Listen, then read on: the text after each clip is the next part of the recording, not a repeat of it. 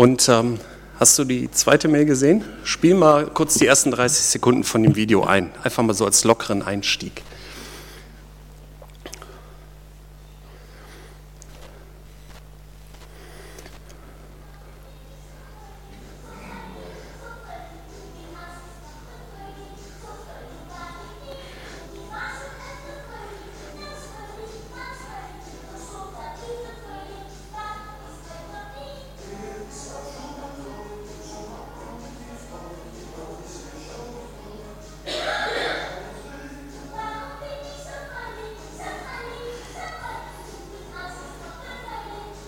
Ja, ist gut.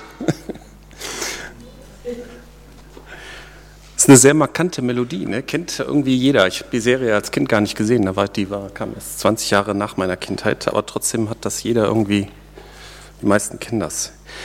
Ja, ich möchte mit euch heute ein bisschen über das Thema Freude nachdenken und das dazugehörige Warum. Es gibt einen ziemlich bekannten Vers in der Bibel, in Nehemiah 8, Vers 10. Seid nicht bekümmert, denn die Freude am Herrn ist eure Stärke. Dieser Vers ist auch schon oft vertont worden. Wir werden am Ende des Gottesdienstes auch noch eine Vertonung singen. Und wir wollen mal mit der Vorgeschichte anfangen. Von diesem Vers und mal sehen, wie es in unserem Leben dann damit aussieht. Ähm, ich habe schon gesagt, der Vers ist aus dem Buch Nehemia. Und äh, in diesem Buch sind die Erlebnisse eines Mannes natürlich mit dem Namen Nehemia niedergeschrieben. Man kann übrigens, das fand ich ganz interessant, die Ereignisse in diesem Buch kann man sehr gut mit alten, erhaltenen persischen Dokumenten überprüfen.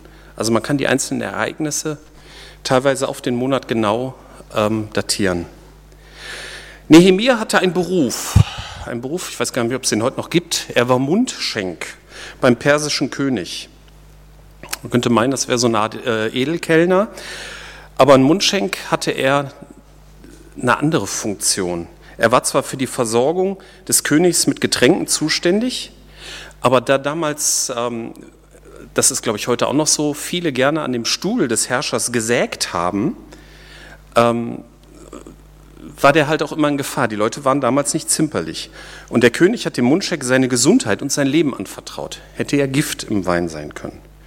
Und weil dieser Mundschenk auch immer direkten Zugang zum König hatte, war sein Amt hoch angesehen. Wir wissen nicht, ob Nemea freiwillig in Persien lebte oder ob er zu denen gehörte, die aus ihrer Heimat vertrieben wurden. Ähm, das geht aus der Bibel irgendwie nicht hervor. Also er war ein Jude und er bekam Besuch aus seiner Heimat. Nehemia 1, 2 bis 4. Da bekam ich Besuch von Hanani, einem meiner Brüder, und einigen Männern aus Juda. Und ich erkundigte mich nach den Juden, welche die Gefangenschaft überlebt hatten, und fragte nach Jerusalem. Und sie antworteten mir, die Leute, die in der Provinz Juda, die in die Provinz Juda zurückgekehrt sind, leben in großer Not und Bedrängnis.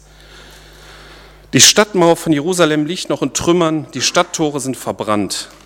Als ich das hörte, setzte ich mich nieder und weinte. Tagelang trauerte ich, fastete und betete zum Gott des Himmels. Die Geschichte beginnt also mit einem Gegenteil von Freude, nämlich mit Trauer. Man merkt ihm deutlich an, dass ihm seine Heimatstadt am Herzen liegt. Versuchen wir uns dieser Einstellung mal so ein bisschen zu nähern. Also die meisten von uns sind sicherlich schon mal umgezogen. Ich bin auch jetzt viermal, viermal umgezogen. Nicht jeder würde, würde, würde weinen, wenn die Heimatstadt irgendwie verfallen würde oder in Trümmern liegen würde. Wahrscheinlich ist es auch nicht die Stadt an sich, sondern es ist die Not der Menschen. Das kaputte Jerusalem ist kein Schutz mehr für die Menschen. Sie sind Feinden ausgeliefert. Und Nehemia leidet darunter. Es treibt ihn um. Er trauert, er fastet, er betet zum Gott des Himmels. Und das tagelang. Hier sehe ich auch das erste Vorbild für uns. Unsere Gemeinde liegt jetzt äh, nicht in Trümmern, also das Haus sieht noch gut aus. Aber so wie ihm seine Stadt, sein Volk am Herzen liegt, genauso liegt uns doch diese Gemeinde am Herzen, oder? Vielleicht hört sich das etwas platt an. Also es geht mir nicht darum, so auf diese Tut-mehr-Schiene zu kommen. Nehemiah hat ja eigentlich gar nichts getan. Er konnte ja nichts tun. Er war ja aus beruflichen Gründen, ich weiß gar nicht, wie viele hunderte Kilometer das waren. Und es gab keinen Zug, es gab keine Autos. Er konnte eigentlich sich nur informieren und beten. Er hatte keine Chance, sonst irgendwas zu tun. Und er betet Und er bringt auch noch einmal die Schuld seines Volkes vor Gott. Das hat nämlich einen Grund, dass Jerusalem in Trümmern lag. Und er bittet Gott um die Wiederherstellung der Stadt. Und dabei reift ein Gedanke in ihm. Es ist zwar unmöglich, weil er beruflich unabkömmlich ist, aber er bittet trotzdem darum. Nehemiah 2. Im Monat Nisan, das war irgendwie Oktober so, im 20. Jahr der Regierung des König, Ar also die Namen, die müsst ihr euch nicht alle merken, des persischen Königs feierte der König ein Fest und ich servierte ihm den Wein. Bis dahin hatte ich in seiner Gegenwart noch nie Trauer gezeigt. Da sprach der König zu mir, warum siehst du so traurig aus? Du bist doch nicht krank? Das kann nur bedeuten, dann kann das nur bedeuten, dass du Kummer hast in deinem Herzen. Ich erschrak zutiefst und erwiderte dem König, lang lebe der König. Aber warum sollte ich nicht Trauer sein? Die Stadt, in der meine Vorfahren begraben sind, liegt in Trümmern und ihre Tore wurden verbrannt. Da fragte mich der König, was bittest du von mir? Ich flehte zu dem Gott des Himmels und antwortete, wenn es ihrer Majestät gefällt und sie an mir, ihrem Diener, Gefallen gefunden haben, dann bitte ich sie, mich nach Juda zu schicken, um die Stadt, in der meine Vorfahren begraben liegen, wieder aufzubauen. Das ist übrigens ein Beispiel für ein Stoßgebet, ne? kennt ihr auch. Seid in einer schwierigen Situation, müsst sofort was sagen, dann ein schnelles Gebet zu Gott gibt es hier schon in der Bibel. So ein König, ähm, der war sehr absolutistisch. Das heißt, dem konnte keiner was sagen. Der konnte machen, was er wollte. Das heißt, wenn man den mit irgendeiner Bitte verärgert, kann das auch böse Folgen haben. Deswegen war das sehr riskant. Aber Nehemiah traut sich und fragt nach dem Unmöglichen. Der König, die Königin saß neben ihn, fragte, wie lang wird deine Reise dauern? Wann wirst du zurückkommen?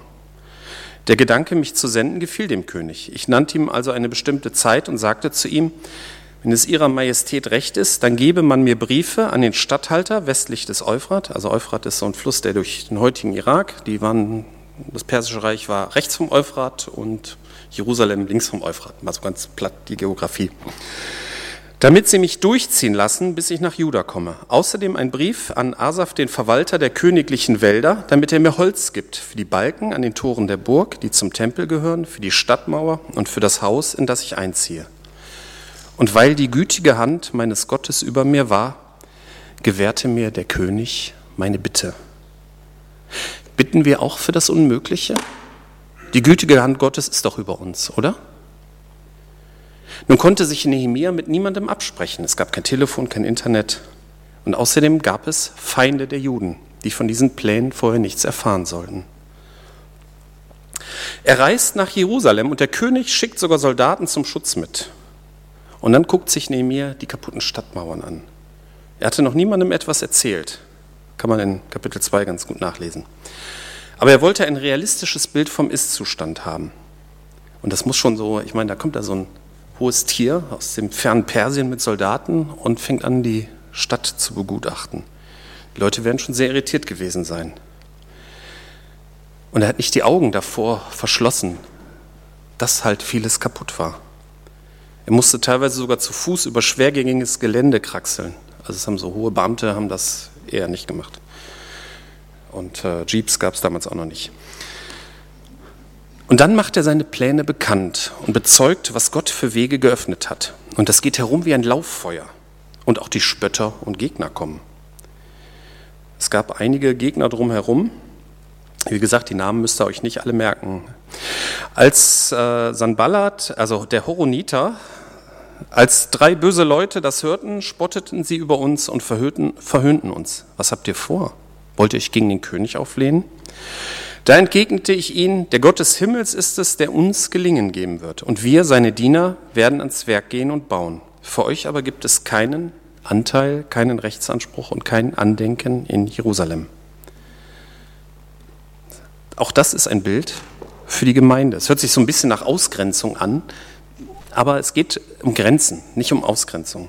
Damals hatten nur die Diener des Gottes des Himmels das Recht mitbauen zu dürfen, das Recht und den Anteil. Das waren das jüdische Volk. Und so ist das auch heute. Nur die, die zu Jesus Christus gehören, haben einen Anteil und ein Anrecht an der Gemeinde. Es kommt nur darauf an, ob man zu Jesus gehört oder nicht. Die Gemeinde toll zu finden, das ist zu wenig. Es kommt auf Jesus an. Und dann wird gebaut. Das Volk ist mit dem ganzen Herzen dabei. Zwar versuchen die Feinde den Aufbau zu verhindern, auch mit Waffengewalt, aber das Volk bewaffnet sich, um sich zu verteidigen. Sie haben immer ein Schwert dabei und arbeiten teilweise mit einer Hand am Werkzeug, um in der anderen eine Waffe zu tragen. Dann gibt es zwischenzeitlich, das ist noch so eine ganz interessante Nebenepisode, den großen Schuldenerlass, wo die Reichen den Armen ihre Schulden erließen und ihnen verpfändete Ländereien zurückgaben. Die Reichen ließen sich darauf ein, weil sie gemeinsam, arm und reich, die Stadt wieder aufbauen wollten. Und nach weiteren Schwierigkeiten und auch Fallen, die Feinde Nehemia stellen wollen, war die Mauer nach 52 Tagen vollendet. Dann gab es noch einmal so eine Art Volkszählung. Es wurden noch weitere Juden nach Jerusalem gerufen. Ja, und dann kommen wir zu dem Kapitel, wo es um die Freude geht.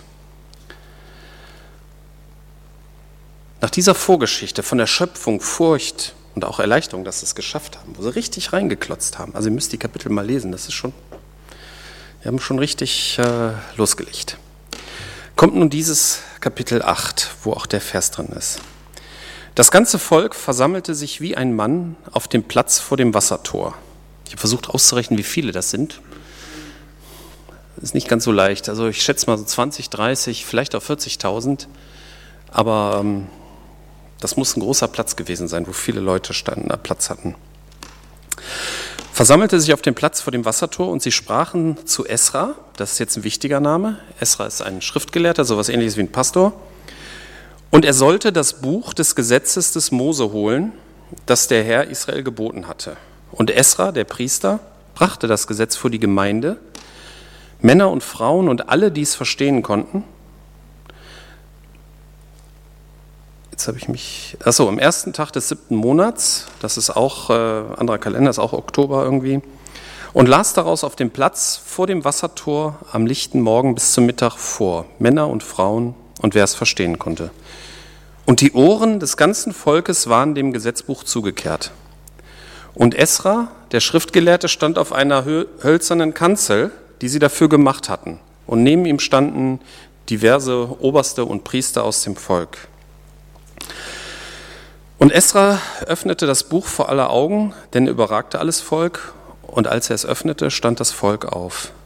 Und Esra lobte den Herrn, den großen Gott, und alles Volk antwortete mit erhobenen Händen, Amen, Amen. Und sie neigten sich und beteten den Herrn an mit dem Antlitz zur Erde. Und 13 Leviten, also wie gesagt, die Namen schenke ich jetzt, die könnt ihr alle nachlesen, und 13 Leviten unterwiesen das Volk im Gesetz und das Volk stand auf seinem Platz. Und sie lasen aus dem Buch des Gesetzes Abschnitt für Abschnitt und erklärten es, sodass man es verstand, was gelesen wurde.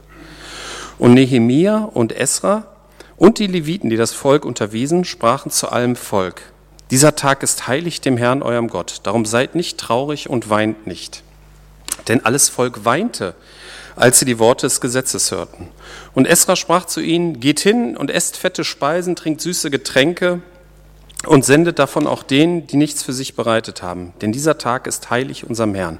Und seid nicht bekümmert, denn die Freude am Herrn ist eure Stärke. Und die Leviten hießen alles Volk schweigen und sprachen, seid still, der Tag ist heilig, seid nicht bekümmert. Und das Volk ging hin, um zu essen und zu trinken und auszuteilen und ein großes Freudenfest zu feiern, denn sie hatten die Worte verstanden, die man ihnen kundgetan hatte.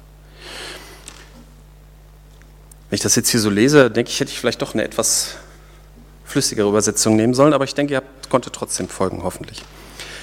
Das ganze Volk hatte sich versammelt wie ein Mann. Ähm, die Initiative ging nicht von irgendwelchen religiösen Führern aus, die das Volk zu einem Ritual irgendwie zwingen wollten, ne, wie das in der Geschichte der Menschheit oft ist, sondern das Volk bittet den Schriftgelehrten Esra, dass er ihnen vorliest, dass er ihnen aus der Bibel vorliest. Warum ist das so? Das Volk hatte in Angst und Not gelebt. Vielleicht kannten sie noch ein paar alte Geschichten, dass Gott früher einmal mit Israel unterwegs war. Und dann kam einer aus der Ferne und behauptete, Gott habe ihn geschickt, Jerusalem neu aufzubauen. Und seine Taten und sein Leben geben ihm recht. Und nach 52 Tagen wildem Reinklotzen ist auf einmal das Ziel erreicht. Das hat doch bestimmt etwas mit Gott zu tun. Lies es uns vor. Wir wollen mehr über Gott erfahren.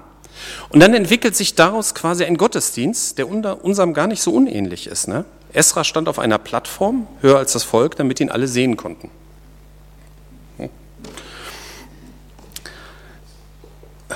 Ja, ist ja, ne? ist ja eine Plattform. Ich meine, das ist ja deswegen höher, damit man, ich meine, mich könnte man auch so sehen, aber es gibt ja Leute, sollen auch Leute, die nur 1,60 Meter groß sind, von allen gesehen werden. Genau. Ja, er öffnet die Schriftrolle. Also ich habe die Schriftrolle nicht geöffnet, wo ich die Bibelverse mir direkt hier reingedruckt habe. Das ist dann moderne Technik. Aber im Prinzip, ne, er öffnet die Schriftrolle.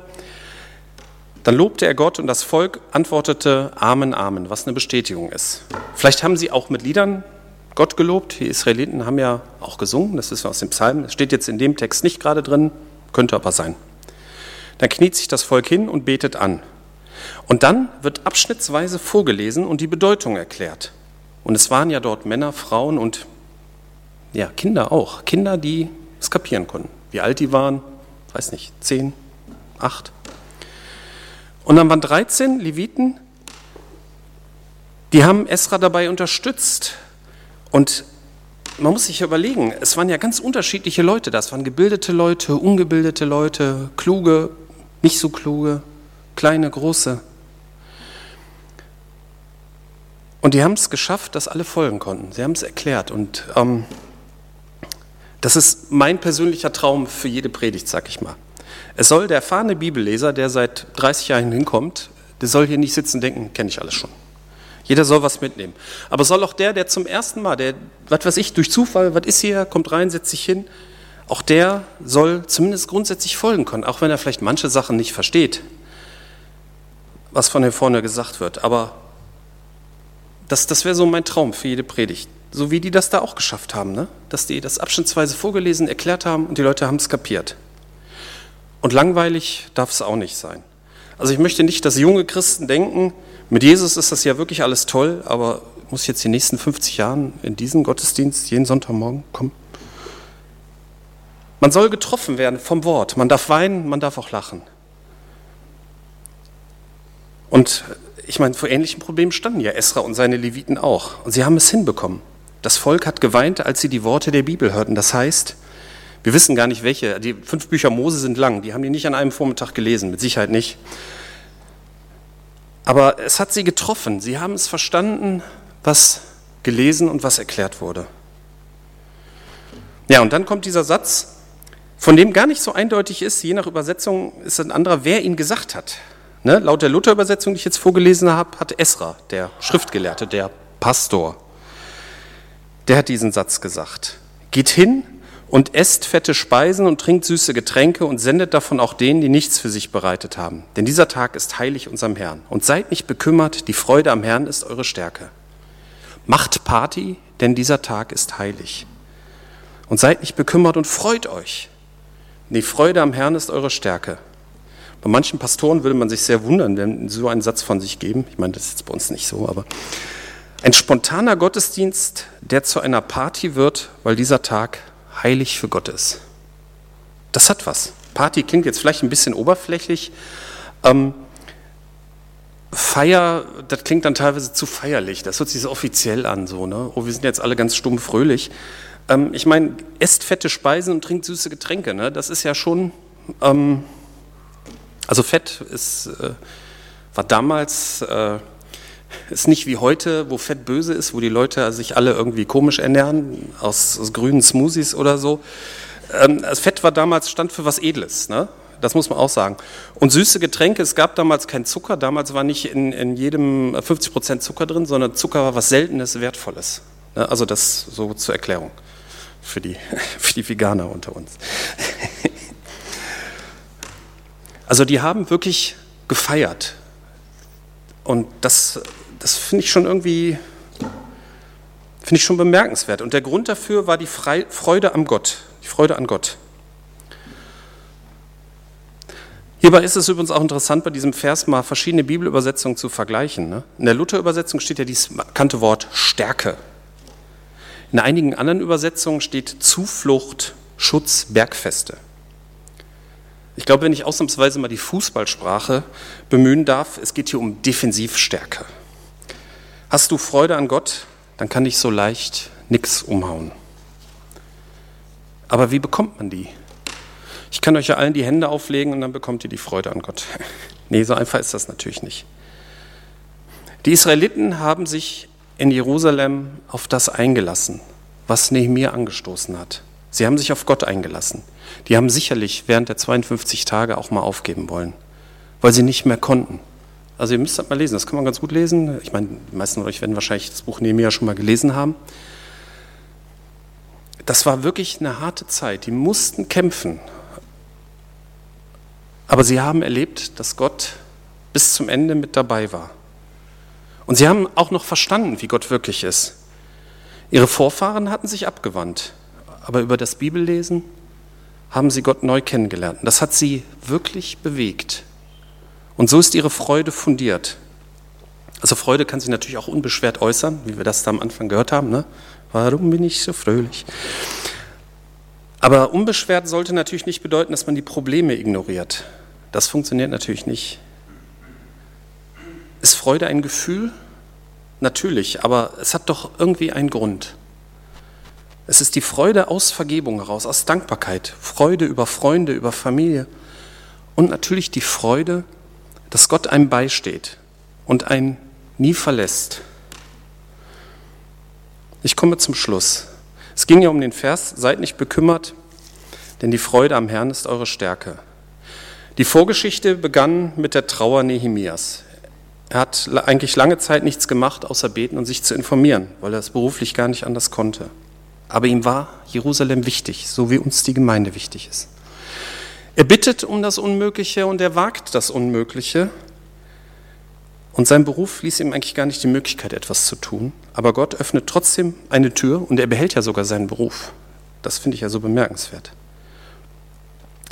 Nehemiah schaut sich die Probleme genau an, lässt sich nicht davon abbringen und nimmt dann alle mit ins Boot und mit ihnen zusammen. Es gibt Feinde und es gibt genauso Widrigkeiten in der heutigen Gemeindearbeit, natürlich. Und nachdem der Aufbau geschafft ist, möchte das Volk aus der Bibel hören, freiwillig. Und sie lassen sich darauf ein. Und die Bibel wird so erklärt, dass die Leute es verstehen. Und der spontane Gottesdienst mündet in eine Party, denn es gibt Grund, gemeinsam zu feiern. Es ist die Freude aus Vergebung heraus, aus Dankbarkeit über Freunde, Familie und natürlich Freude darüber, dass Gott einem beisteht, beisteht und einen nie verlässt. Amen. Ähm,